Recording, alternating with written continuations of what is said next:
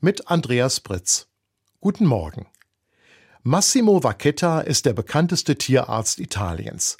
Viele nennen ihn nur den Igeldoktor. Im Piemont betreibt Vacchetta zusammen mit vielen Helfern die Casa dei Ricci, eine Klinik für kranke und verletzte Igel. Angefangen hat alles an einem Freitagabend im Mai 2013. Massimo Vacchetta arbeitete schon einige Jahre als Veterinär für Tiere in der Landwirtschaft. Aber der Beruf machte ihm keine rechte Freude. Eigentlich suchte er eine neue Herausforderung, doch wusste er nicht so recht, was er machen sollte.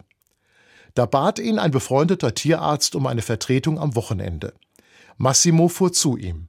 Bevor sich der Kollege verabschiedete, zeigte er ihm eine Kiste. Darin lag ein winziges Igelbaby, vielleicht zwei, drei Tage alt, nur 25 Gramm leicht. Eine Frau hatte das Waisenkind im Garten gefunden.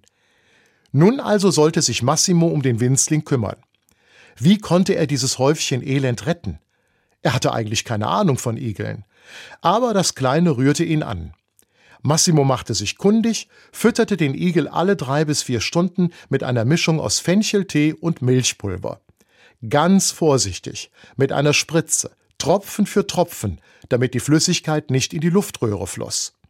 Auch in der Nacht musste er Ninna versorgen, so nannte er das Igelkind. Und Ninna kam durch. Dieses Erlebnis veränderte Massimos Leben vollständig. Ab jetzt wollte er sich nur noch um Igel kümmern. Und so machte er aus seiner Villa ein Igelkrankenhaus. 150 Tiere, krank, verletzt oder hilflos, werden hier rund um die Uhr betreut. Sind sie wieder fit, kommen sie in einen Garten, um sich langsam an die Natur zu gewöhnen. Dann entlässt Massimo sie in die Freiheit. So war es auch mit Ninna. Sich von ihr zu verabschieden, fiel ihm unendlich schwer. Massimo Vacchetta hat seine Bestimmung gefunden.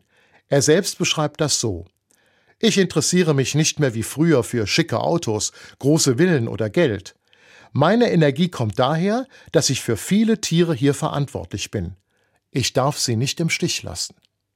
Andreas Britz, Bellheim, Katholische Kirche.